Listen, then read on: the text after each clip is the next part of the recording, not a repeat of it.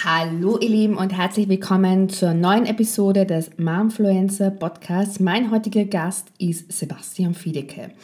Sebastian Fiedeke war zuerst bei Vodafone, hat jetzt eine große Online-Agentur betreut, namhafte Kunden wie beispielsweise Borussia Dortmund gibt aber sein Wissen auch in vielen, vielen Kursen weiter.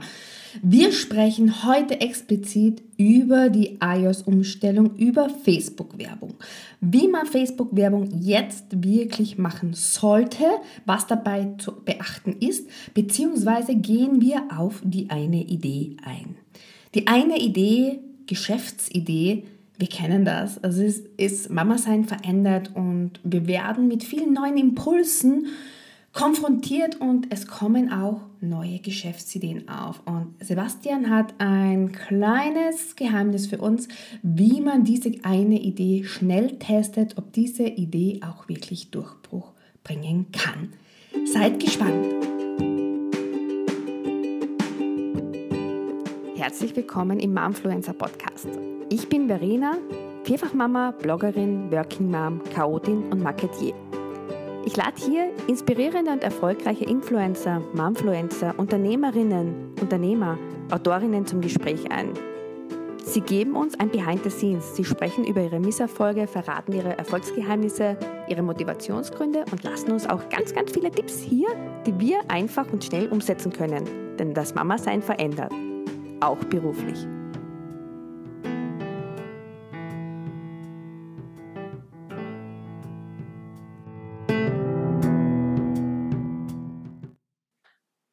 Hallo, lieber Sebastian. Hi, Verena, grüß dich.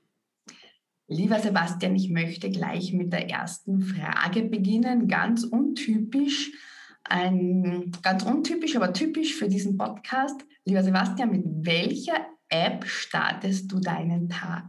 Äh, mit der Calm-App. Calm-App, das ist so äh, Meditation, da gibt es, das heißt Daily Calm. Und das Ach, ist Calm, okay, ja. Minuten ähm, geführte Meditation mit so einer, so einer Inspiration.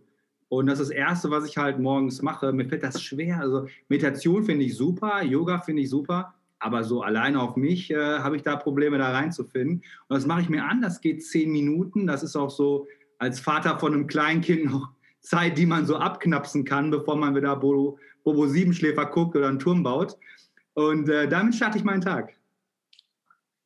Super Inspiration. Ich bin eher die, die ja ihre Dankesliste führt und dann ihr Yoga macht. Wie spät startest du dann deinen Tag?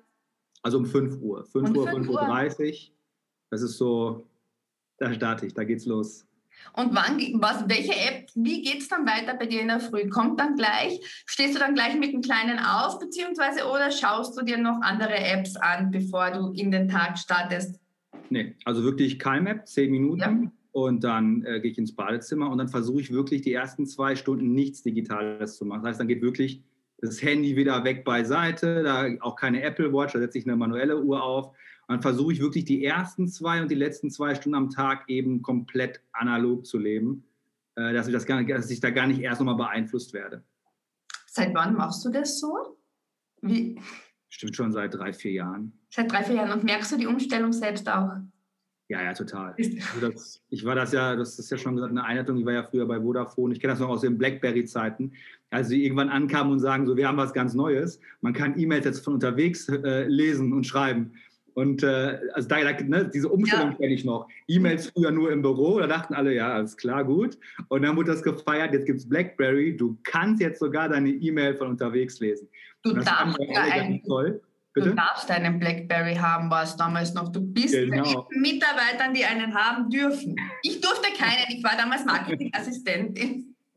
Ja, genau. Ich durfte einen haben mit dem Rädchen an der Seite noch. Und äh, hätte man damals gewusst, dass zu den E-Mails auch noch WhatsApps und Twitter und Instagram und Facebook und, und, und, und die Liste sich so aufaddiert und du demnächst irgendwann theoretisch sieben Stunden bräuchtest, um alle Postfächer der Reihe nach abzuarbeiten. Das ähm, so, aber hab ich irgendwann habe ich dann halt eben diesen, diesen Spirale gestoppt und habe gesagt, nee, das, ähm, das, ist ja weder für mich dienlich noch, noch für, meine, für meine Umwelt und so ein bisschen Kommunikationshygiene, wissen, wann gucke ich was, wann lese ich was und äh, das hat sich auch bei mir ganz gut automatisiert mittlerweile. Auch gerade das Kind. Ja, ja, bei mir auch. Ich merke, seit ich das tue und wirklich mehr Zeitlimits setze, obwohl ich eben auch beruflich drin bin, aber wirklich sagst, okay, du bist jetzt eine Viertelstunde, du bist eine halbe Stunde, weil sonst verliert man sich irgendwie und man kommt nicht ins Tun. Absolut. Und es, es blockiert dann ja auch. Ne? Also ich plane den Tag immer schon, also den Abend vorher schaue ich mir meine Tagesplanung an und ansonsten versuche ich halt meine Woche wirklich immer sonntags vorzuplanen und merke einfach, das ist auch wesentlich schneller.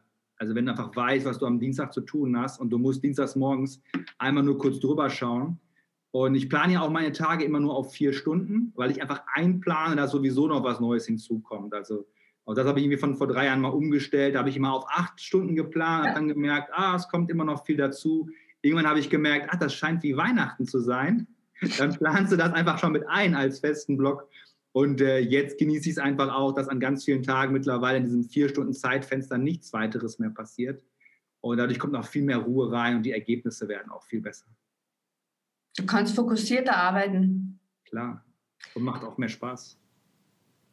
Ja, Spaß ist immer etwas, was wir beim Arbeiten auch dabei haben sollten, weil ich merke es bei mir, es geht dann mit Spaß einiges leichter. Und was mir persönlich auch wichtig ist, ist einfach immer die Weiterentwicklung, die Weiterbildung, dass man nie stehen bleibt. Und ich bin jetzt eben auch auf Sebastians 30-Tage-Challenge zum Thema Online-Marketing gestoßen.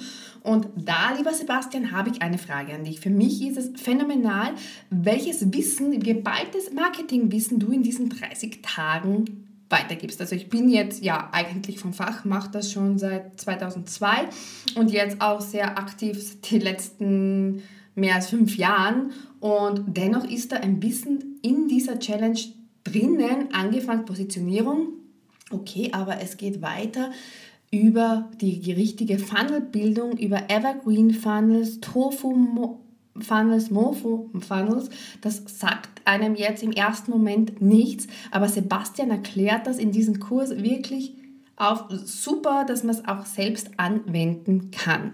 Meine Frage an dich ist es aber, lieber Sebastian, dieser Kurs kostet derzeit 120 Euro. Und dieses geballte Wissen um 120 Euro ist normalerweise, wenn man so die Vergleiche ansieht, ähm, ja, Gut, schlecht kalkuliert? Keine Ahnung. Lieber Sebastian, warum kostet dieser Kurs 120, derzeit 120 Euro? Also erstmal erstmal vielen, vielen Dank, dass du also siehst, dass auch, das ist auch das Feedback, was wir wirklich auch fast, fast durchgängig jeden Tag aktuell dafür bekommen. Und genau dafür machen wir das ja auch. Also erstmal, ja, es ist kalkuliert, ne? das heißt, wir legen da jetzt nicht Geld drauf. Aber wir möchten ähm, gezielt so vielen Menschen von unserer Arbeit und vor allem auch von unserer Idee, wie man Online-Business aufbaut, äh, da, davon zeigen und berichten. Und das geht natürlich nur, wenn es nicht kostenlos ist, weil dann kannst du wenig Qualität wahrscheinlich liefern oder auch nicht in dem Umfang. Aber natürlich auch nicht, wenn du sofort einen Preis nimmst, wo vielleicht der Preis schon eine Hürde darstellt, weil Leute gar nicht wissen, was kaufe ich da. Also es ist genauso in die Mitte gezielt vor, nicht die Katze im Sack zu kaufen und trotzdem was zu haben, wo du ganz klar sagst, boah, da habe ich aber, aber richtig einen Fund abbekommen. Und äh, wir sind davon überzeugt, und das zeigt sich auch gerade, wenn du den Leuten einfach zeigst, mal was für eine Qualität du lieferst und du aber auch einen Start- und einen Stopppunkt setzt, dann vertrauen die Leute dir, dann wissen die, was du kannst und dann gehen die auch mit dir den nächsten Schritt weiter. Und wir betreuen die Leute ja auch darüber hinaus. Wir haben ja auch Folgeprodukte. Aber mir ist halt total wichtig, dass die Leute an einem richtigen Punkt sind für das Folgeprodukt. Ja, also wie bei so einem Hauskauf. Ähm, du fängst ja auch nicht an, das Badezimmer einzurichten, wenn das Haus noch nicht mal steht, sondern du machst es ja auch Zug um Zug. Und äh, genau das ist in der 30-Tage-Challenge halt auch. Das ist halt perfekt für die Person geeignet, die noch nicht regelmäßig zehn Kunden gewinnt. Ja, der das System noch fehlt. So, wenn sie das hat, super klasse, dann kann sie 30-Tage-Challenge machen äh, kommt regelmäßig, dass sie halt diese erst, also ersten bis zehnten Kunden gewinnt. Und dann können Leute auch weitergehen. Ansonsten hat das, dieses Wissen aus der 30-Tage-Challenge immer und immer wieder anwenden, bis es funktioniert. Absolut.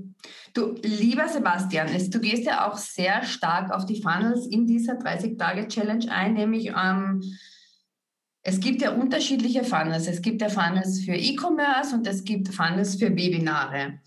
Äh, worauf kommt es für dich beim richtigen Funnel drauf an. Was ist für dich das Geheimnis eines tollen Evergreen Funnels?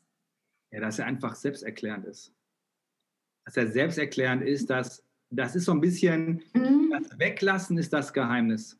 Man kennt das von allen guten Produkten. Ich meine, was hat damals, ich, ja. Also meine Vodafone-Vergangenheit auf. Haben uns mal überlegen, das allererste iPhone hatte keine Tasten und nur einen Knopf. Aber genau das war das Geheimnis, weil das Nokia, was es dagegen gab, was ja am Ende gescheitert ist, war einfach, da waren zu viele Knöpfe dran. Und bei einer guten Webseite, bei einem guten Produkt, ja, also e-, egal was es ist, dieses, dieses simpel und klar und verständlich, das sieht einfach aus, aber das ist ja eigentlich die Kunst, das, das hinzubekommen, das Überflüssige wegzulassen. Also von einem zum nächsten und zum nächsten ohne viel, viel Elefant und trotzdem attraktiv zu bleiben. Trotzdem klar, also bei der 30-Tage-Challenge zum Beispiel ist es bei uns ja, ja so, dass wir haben eine Verkaufsseite mhm. und die Verkaufsseite, die Überschriften, die sind gar nicht äh, fancy, fancy und irgendwelche tollen englischen Begriffe, sondern da steht, kennst du das auch? Fragezeichen, dann listen wir was auf. Dann die nächste Überschrift, hast du dich auch schon mal Folgendes gefragt? Dann kennst du eines dieser Probleme dann hast du schon mal darüber nachgedacht. Also ein Stück weit auch ist eine, eine Landingpage nicht zu betrachten, als wäre das irgendwas, was sonst äh, in deiner Kommunikation nicht vorkommt, sondern ich mache meine Webseiten so, dass ich mir vorher überlege, wem will ich gerade hier nur WhatsApp schreiben? Und eigentlich sind meine, meine Funnels, wenn wir, die, wenn wir die aufbauen, auch Texten, wie WhatsApps, die ich schreiben würde. Denn wenn du das hinbekommst, dass du die eine einzelne Person im Kopf hast, der du WhatsApp schreibst und die stellt dir eine Rückfrage und du antwortest wieder, hast du eine ziemlich gute Struktur für deine Landingpage. Weil dann ist sie ziemlich organisch, dann ist es so, wie wir auch denken, wie wir lesen, wie wir auch verstehen. Wenn du das so machst wie vielleicht ein Klappentext von einem Buch aus den 90ern, dann ist es vielleicht schwieriger, dass die Person online auch zu einem Kauf kommt. Also ohne viel, wenn dann sonst. Ja, einfach so also, wie, du, wie du mir auch, wenn du eine Frage hast, dann schickst du mir eine Frage, ich schicke dir eine Antwort auf WhatsApp so zurück, dass du die verstehst. Das ist dann kein Marketing-Sprech, sondern so, dass du es verstehst. Das heißt, ich sehe auch hier immer wieder, dass Leute häufig, ähm, äh, die, die, die, verkomplizieren die Sachen. Ja? Die benutzen dann Fachbegriffe, nochmal hier ein englisches Wort, dann äh, Schachtelsätze und es darf mehr wie Sesamstraße sein, es darf mehr wie Vox sein, ohne dass es jetzt in sich falsch ist. Ja, ja aber dass es, dass es Spaß macht, dass ich sage, ah, das ist aber toll. Es ist ja auch, wenn du etwas verkaufen möchtest, dann musst du auch ein Einkaufserlebnis bieten. Und du kannst online kein Prosecco anbieten. Dann versucht es zumindest nicht total trocken zu machen, dass die Leute sich durchquälen müssen auf deiner Seite. Sondern wirklich so quasi keep it simple. Keep it simple, unterhaltsam, dass Leute Spaß haben. Und wenn du es dann noch schaffst, dass die Person sagt, das ist aber cool, das möchte ich aber, dass meine Freundin oder mein Bekannter das auch sieht und es sogar weiterschickt, den Link, dann hast du alles richtig gemacht. Du hast ja selbst, du hast, ähm, ich weiß jetzt nicht, wo ich das von dir aufgefasst habe, war das bei der Katrin Hill oder war das jetzt im Zuge der 30-Tage-Challenge? Du hast einmal erzählt, dass du zum Beispiel am Black Friday die 30-Tage-Challenge einfach nur schwarz gemacht hast. Genau. Es hat super funktioniert. Also, das war eine schwarze Website Genau, schwarze Website. Da war nur ein Bild von mir drauf, wo ich mit dem Finger auf ein Feld zeige, trag dich da ein, um deinen Rabattcode zu erreichen, äh, deinen Rabattcode zu erhalten. Das heißt, die ganze Verkaufsseite war wirklich auf einem Screen komplett schwarz.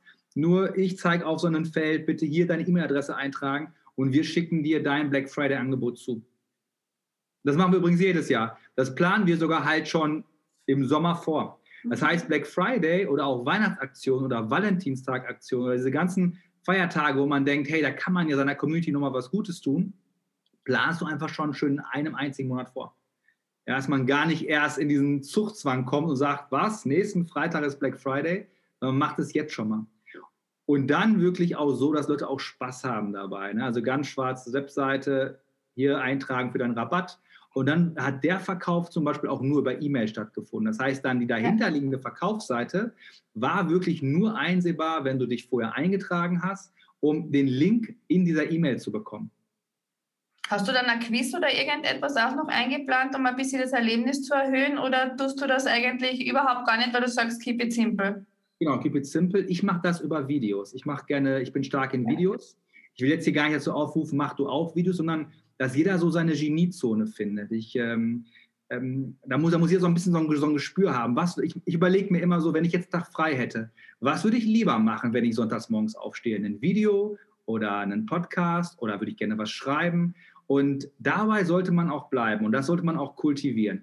Und dann kann man auch darüber seine Werbebotschaft viel besser verbreiten, wenn man so seine eigene, also einfach gerne macht. Man, man spürt das ja auch, ob die Person das jetzt mit, mit irgendeinem Hintergedanken gemacht hat oder weil sie irgendwo mal gelesen hat, das gehört mit in den Marketingmix, kenne kenn ich auch.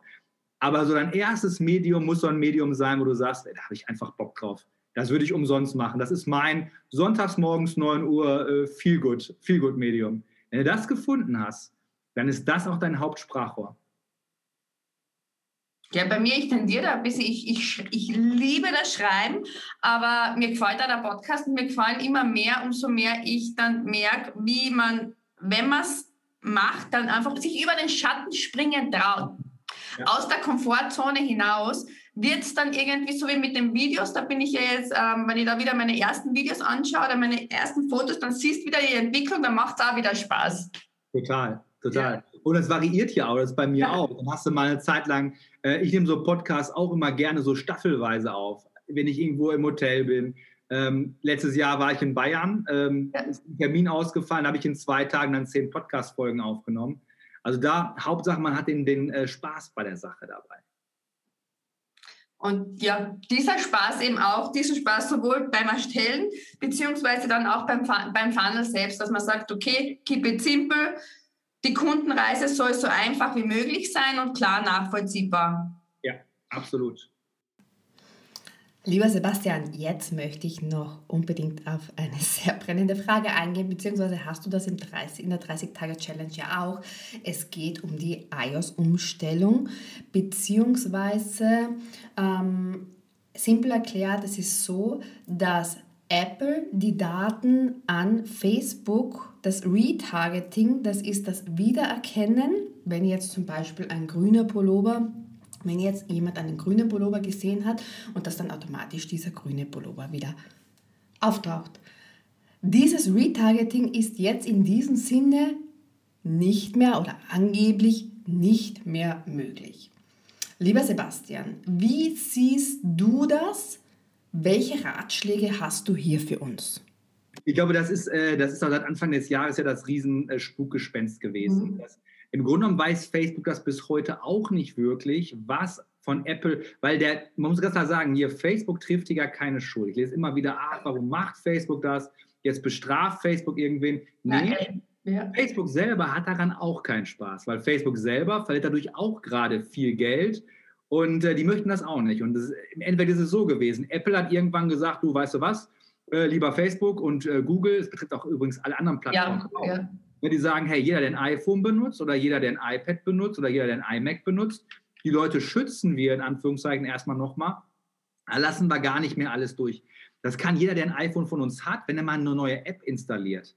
Dann poppt jetzt seit neuestem bei der Erstanmeldung so ein, so ein Fenster auf und der fragt dich, hey, möchtest du App-Tracking erlauben, ja oder nein? So, wenn du da klickst, nein, dann werden gar nicht mehr alle Events überhaupt getrackt. Das heißt, wenn du dann über Facebook oder bei Instagram dir irgendwas anschaust, dann wird das nur noch in einem ganz, ganz wenigen Tage Zeitfenster überhaupt von Facebook erkannt. Danach sind wir blind unterwegs, also für Facebook quasi blind. Das klingt jetzt erstmal toll, bedeutet aber im Umkehrschluss auch, du kriegst irgendwann auch immer mehr Werbung, die dich gar nicht interessiert. Du kriegst dann für Pferdenahrung und du hast ja kein Pferd. Du kriegst dann was für ein Auto, du hast ja kein Auto. Ja, das heißt, es klingt immer alles erstmal toll. So, was du jetzt gerade sagst, stimmt vollkommen. Was, was bedeutet das? Also erstmal kann ich beruhigen, wenn du auf Nicht-Menschen targetierst, die keine Apple-Geräte benutzen, erstmal stand heute gar nichts. Das heißt, die Zielgruppe kannst du schon mal trennen. Mhm. Das heißt, du machst schon mal einen eigenen Werbelauf nur auf Leute, die eben keine iOS-Geräte benutzen.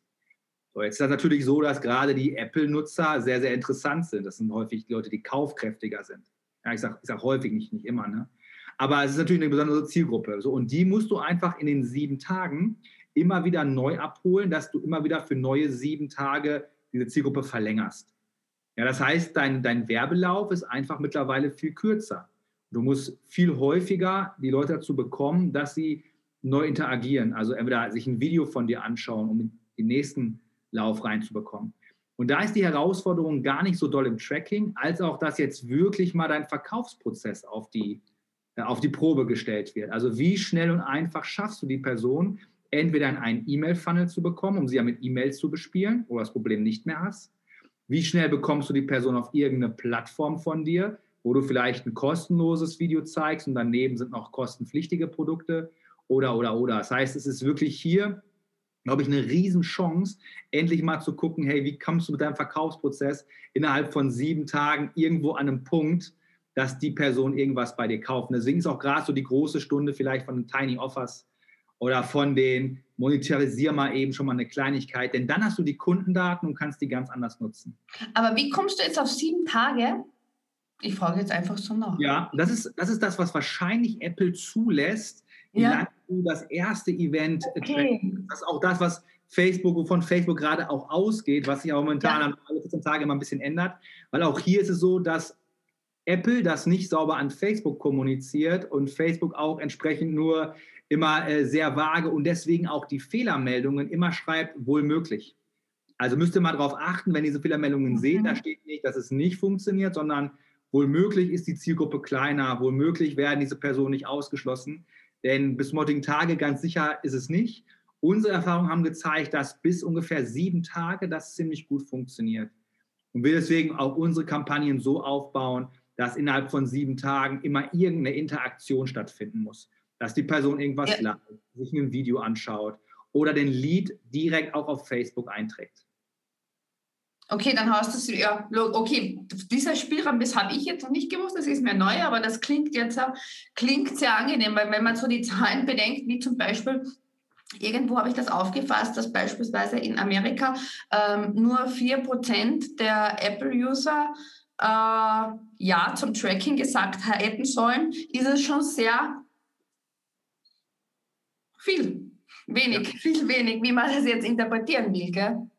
Aber es ist ja per se gar nicht schlimm. Also das heißt, es ist ja nur, wie gesagt, für mich ist es nur eine Umstellung des Verkaufsprozesses.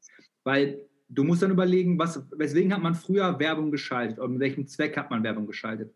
Man hat das früher natürlich auch genutzt, um Kontaktpunkte herzustellen. So, jetzt ist das doch super, wenn ich das jetzt umstelle und ich bekomme die Leute zum Beispiel im, in, auf einen Tiny Offer beispielsweise direkt. Ja.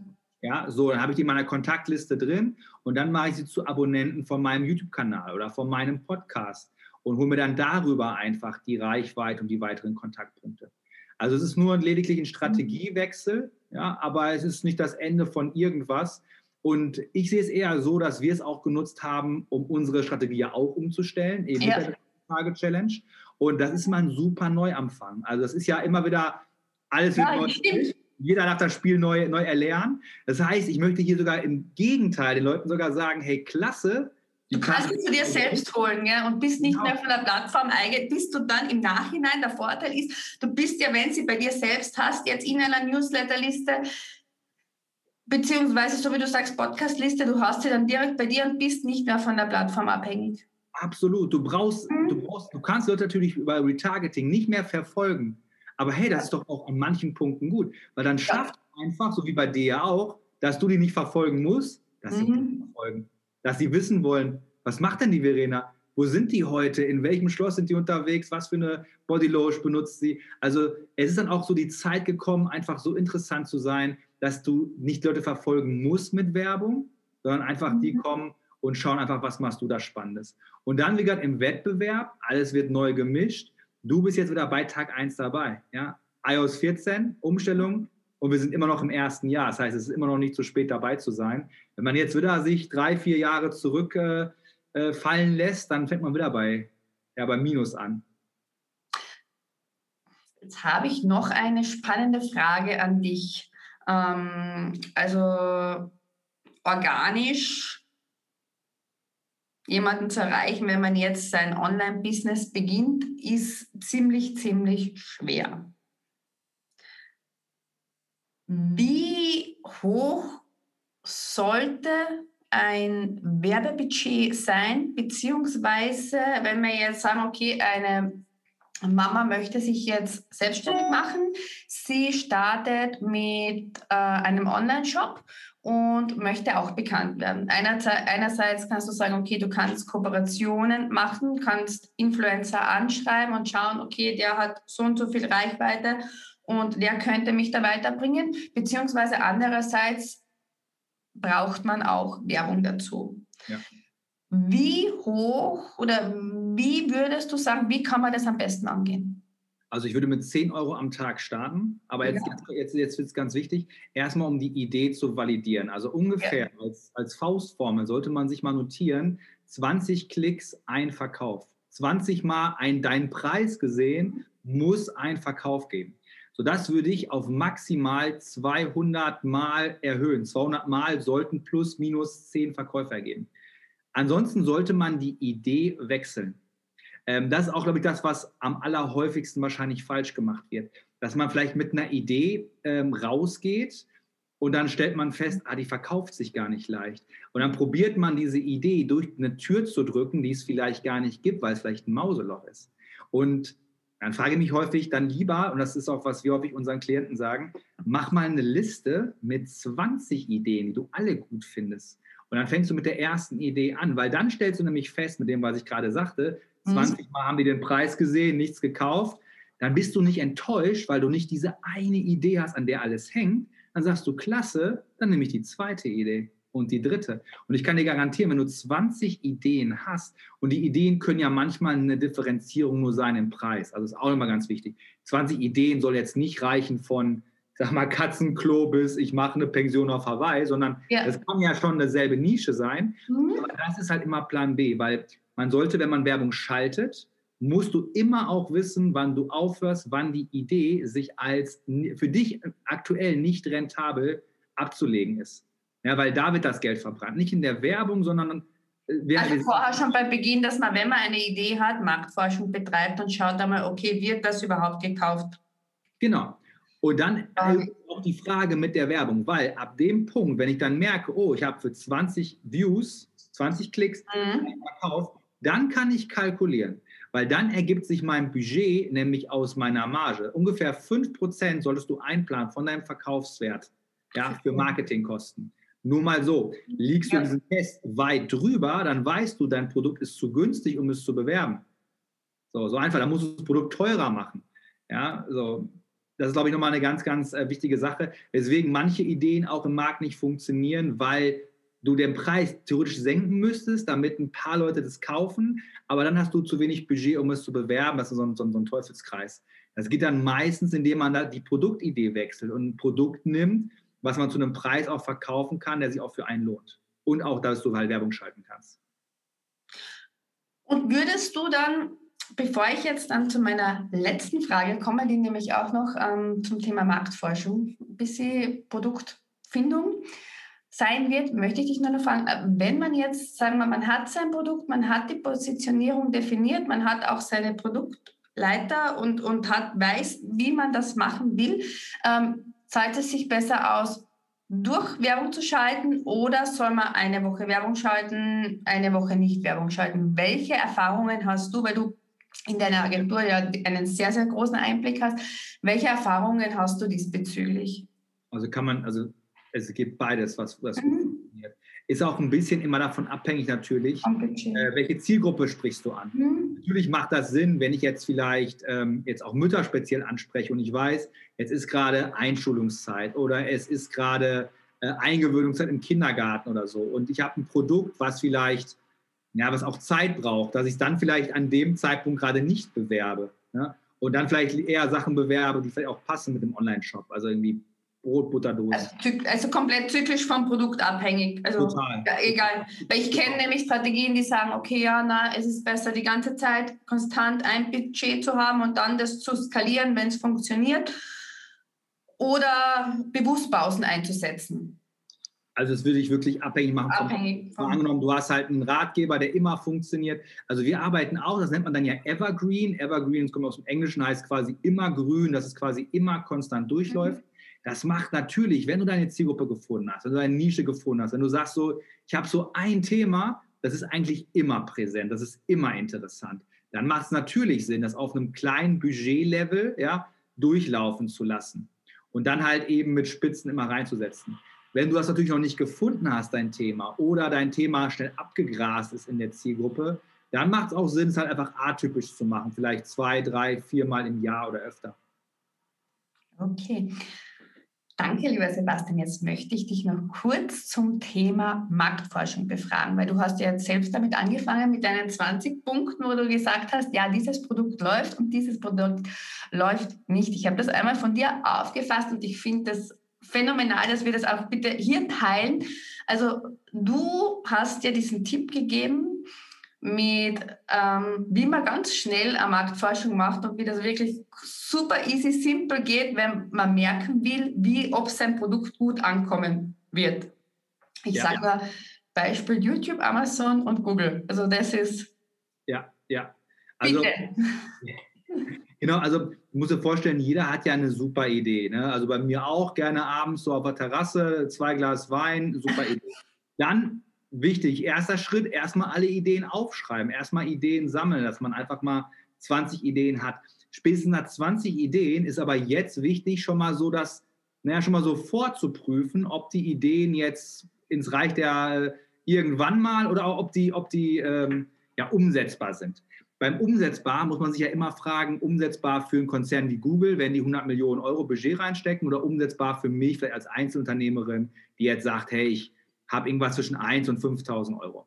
So, wie kann man das machen? Du gehst in dieser Liste, die du hast, gehst du zu deinem Computer hin an einem, an einem Tag, nimmst den Kaffee, dann machst du drei Tabs auf bei deinem, bei deinem Internetbrowser. Einmal YouTube, einmal ganz normal Google und einmal Amazon. Und dann überlegst du dir, okay, alles klar, ich wollte jetzt etwas machen zum Thema äh, breifreie Ernährung für Säuglinge. Reihe zum Beispiel mal. Ne? So, dann nehme ich genau dieses, dieses, diesen Satz, den ich mir überlegt habe, hey, das würde ich gerne machen. Und dann gebe ich den in all diesen drei Suchfenstern ein. Ich gebe den einen bei YouTube in der Suche, klicke auf Suchen, gehe einen Tab weiter, gebe den bei Google ein, ne, Suchen, Tab weiter und gebe den bei Amazon in der Kindle, in der Buchsektion ein. Und das Erste, worauf ich erstmal achte, ist, finde ich in all diesen drei Suchmaschinen, finde ich den Begriff überhaupt? Und falls ja, wie prominent finde ich den? Dann weiß ich nämlich schon mal, ist da Markt, also ist in dem Markt überhaupt Geld drin? Man kennt das selber mit Handyläden, Sonnenbänken und äh, Döner, Dönergeschäften.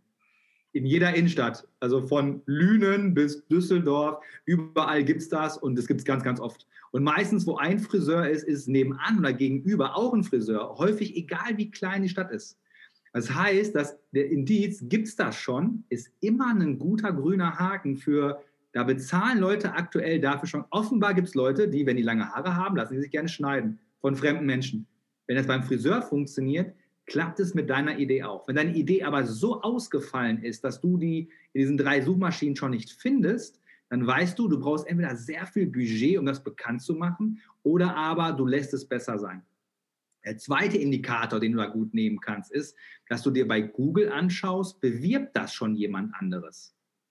Das erkennst du, wenn du auf deinem Computer schaust, ob neben diesem Suchbegriff die ersten ein, zwei, drei Suchanzeigen, ob da steht sowas wie Anzeige. Ja, Klammer auf, Anzeige, Klammer zu, dann weißt du, oh, jemand anderes hat das vielleicht schon gemacht, die Marktforschung, und kam zu dem Ergebnis, er probiert das mal aus, auch Geld darauf zu setzen. Das heißt, es ist der zweite grüne Haken, wo du weißt, jemand anders gibt sogar aktiv Geld aus.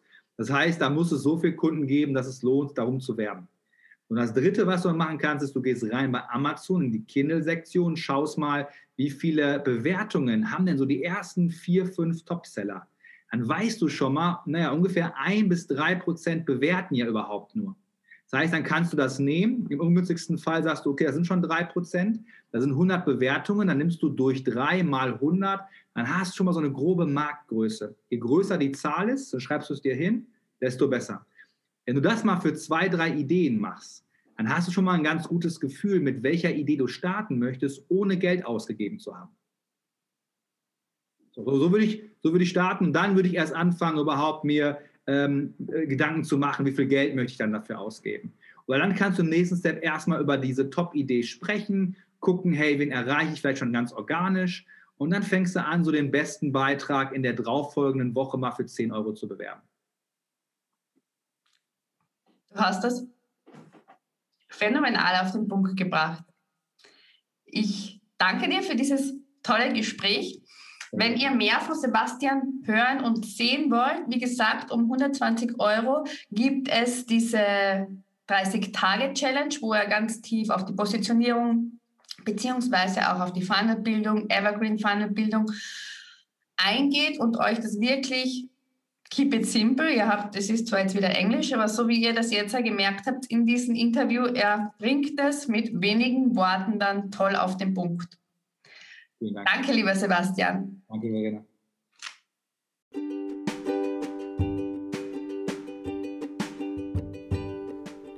Okay, ihr Lieben, vielen herzlichen Dank fürs Fertighören. Ich freue mich auf euer Feedback. Könnt mich auf www.mamawahnsinn.com lesen, Instagram mamawahnsinn hoch 4 und schon bald gibt es eine neue Episode vom Momfluencer Podcast. Tschüss, baba!